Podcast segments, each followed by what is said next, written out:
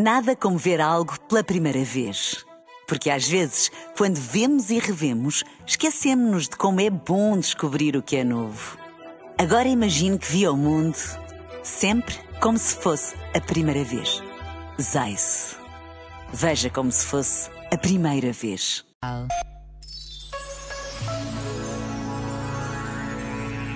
Parece que ter coragem é coisa de antigamente, das histórias de cavaleiros e batalhas passadas. Mas não.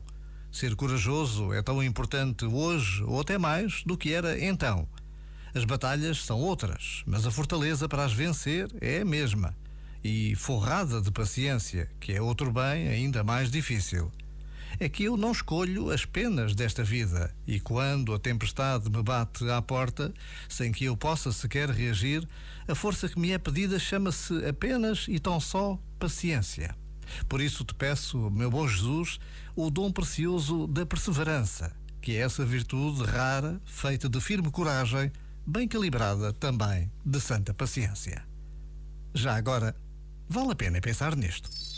Este momento está disponível em podcast no site e na app.